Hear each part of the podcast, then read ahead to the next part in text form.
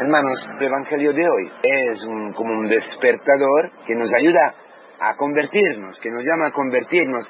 Y siempre sabiendo que, que, la conversión es algo de maravilloso, es la libertad. La conversión no es algo que, horroroso, pesado. Claro, si tú quieres al pecado, mi esclavitud, si yo tengo el corazón todavía en Egipto, la conversión eh, se revela algo horroroso, algo que no me gusta.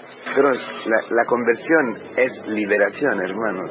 El punto de que por qué tú y yo eh, no estamos dispuestos a convertirnos es porque alguien nos ha dicho que el amo, el Señor nuestro, Jesucristo, tarda porque no le importa de mí, que no me quiere. Entonces, creyendo esta mentira, creyendo que Él está retrasándose sobre un horario que le dado yo, porque si me hago yo, rey, Dios de mi vida, soy yo que establezco cuando tiene que venir a servirme a hacer lo que yo quiero a qué hora tiene que venir, en el lugar en que tiene que venir y lo que tiene que hacer. Si estos tres, esas tres condiciones no se dan, ah, es que el amo tarda en llegar. Eh, no es así, hermano. Es al revés. El tiempo que tenemos es para servir, es para amar. El tiempo que tenemos es para ser bien preparado, para caminar, escuchar la palabra y convertirnos. Y aprender a servir, aprender a ser siervos fieles, capaces de dar de comer. Cuando los que vienen a nuestra vida buscan hambrientos algo para comer. Mucho te pedirá tu mujer, mucho te pedirá tu, hijo. Ah, muchísimo, hermano mío. Más que tú ni te puedes imaginar cuánto te pide. Es obvio. No puede ser otra cosa. Porque mucho que el Señor te está dando en el camino. Es el mismo que está viniendo todos los días, en todos los momentos, a hablar en la oración, con los sacramentos, en la liturgia. ¿Cuántos años ¿Cuánto te ha dado el Señor? ¿Cuánto me ha dado a mí el Señor? Y si alguien me pide cinco minutos, me enfado como una fiera. Si alguien viene y, me pide lo que yo quiero defender, me, vuelvo como un león, como una tigre, un tiburón, allí enseñando los dientes. Me enfado. ¿Tú no te enfadas? Cuando te piden tiempo, te piden, te sacan de, te sacan de ti mismo. No es posible. Y todavía no es nada. Eso parece un martirio con el que no podemos. Y todavía no es nada. Imagínate en Irak, en Siria, los cristianos cómo están viviendo el martirio verdadero, que le están matando, le están matando, le están echando, le están robando sus cosas. Y tú y yo no podemos con con una hora, con diez minutos, que tu hijo te viene, el vicepárroco, las personas que están a tu lado, las personas que están a mi lado, me piden, ¿qué me piden? O estropean lo que yo quiero hacer, es decir, estropean mis planes y nada, no lo puedo, no lo puedo aguantar. Es algo más fuerte que yo, es mucho, porque lo que te pide el Señor, lo que te exige, aquí dice hoy, ¿no? Lo que es tu vida. Tú tienes vida, podrás dar. No la tienes, no la podrás dar. Pero tú la tienes, ¿no? Porque mucho te has dado. La vida de Cristo.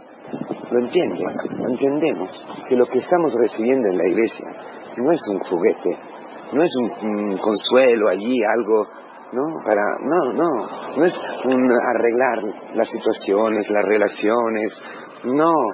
Lo que estamos recibiendo en la vida de Cristo para dar de comer a la gente que necesito confiada, toda la gente que tiene que entra en relación contigo es gente que espera solamente que tú les des de comer. ¿Has visto así tu noviazgo?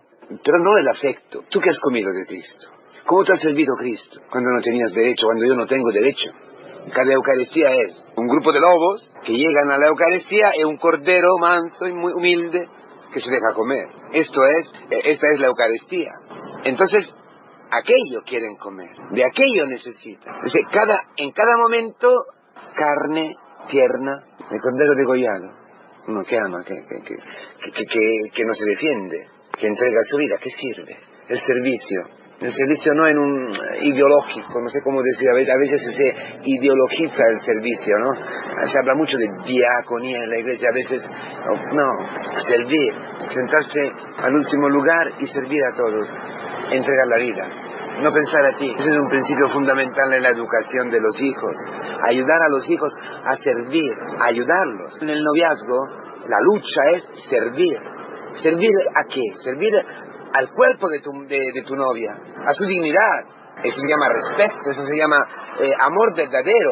Servir, pensar en el otro quiere decir darle la libertad, no exigir de tu novia, de tu novio, que sean siempre pendientes de ti. ejercitarse en esto, ser bien preparados en esto. Eso es el noviazgo.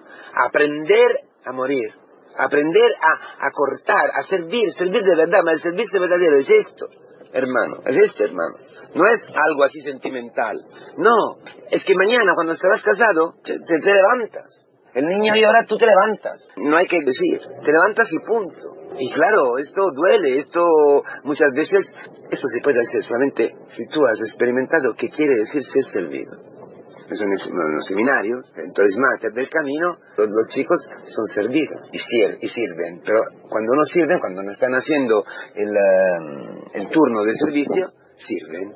Las dos cosas. Para aprender qué quiere decir ser servido. Servir, hay que ser servidos por Cristo. Amados. ¿Y cómo? Poniendo. ¿Cómo, nos ha servido Cristo? Poniendo tú por encima de todo.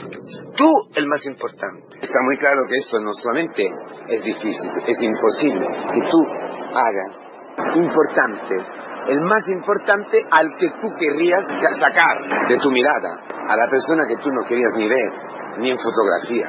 Hermanos, esto es exactamente lo que nosotros aprendemos en el camino para ser siervos eh, bien preparados, que no ven a su Dios como un ladrón que viene a robar y que defenderse, sino un esposo que viene a unirse a su esposa sirviendo para transformar la esposa en el esposo, amada en el amado transformada, el orgulloso, el orgulloso, el soberbio, el egoísta en siervo. Esta es la maravilla, es el milagro de que habla hoy el Señor. Dichoso el hombre, dichoso el siervo, que el Señor cuando vuelve encuentra así, trabajando, entrando en la voluntad de Dios. Dichoso, porque la dicha es vivir según lo que Dios ha pensado para todos nosotros. Vivir eh, según su plan, siendo imagen y semejanza de Dios. Esa es, la, la dicha. Vivir hoy como siervo. Sabemos todos cuánto no esto nos cuesta, pero, tenemos una garantía, que es Cristo y Cristo crucificado. El, Señor que, que se ha arrodillado delante de nosotros para lavarnos los pies, para, para hacernos sus amigos, para ser de nosotros sus amigos, al que, a los que le confía todo, porque, porque, porque se entrega completamente. Nos hemos emborrachado, ¿verdad? Hemos pegado muchas veces, sí, hasta en la verdad. Quizás estamos pegando todavía a nuestra mujer. ¿Por qué la gente, por qué los, hombres se emborrachan? Porque piensan que, Dios no es bueno y, y, y, no va a venir y no va a cambiar nada en la vida. Pero tonto, no tiene que cambiar la vida, tiene que cambiar tu corazón. Porque toda la vida se, se convierte en una ocasión para servir, para ser feliz, para ser bienaventurado. Basta ya con el emborracharse, basta ya con el pegar a tu mujer, a tus hijos. Y hay muchas formas para hacerlo. En una forma física y en una forma diferente, en una forma más súbdola con las palabras, con la actitud, cuando tú pasas por encima de los hermanos, de los demás. No, no, tu, tu amo que te ama, tu amo que, que ha dado la vida para ti, este amo tan loco que en vez de, de, dejarse servir, te ha servido, te está amando, ya ha venido, ya está a tu lado, ya está contigo. Y todo lo que, los tiempos que parece que, que no está, o que está, no, es, son los momentos en que más él se presenta a ti. Son los momentos en que más te une a ti en la tumba. Déjale que te sirva, déjale que te ame y todo cambiará. Camina con tu comunidad. No temas, no temas hermano, que Dios es fiel, cumplirá tu voluntad en ti. Y el hombre viejo, orgulloso, sí, esto sí recibirá muchos azotes en las aguas del bautismo.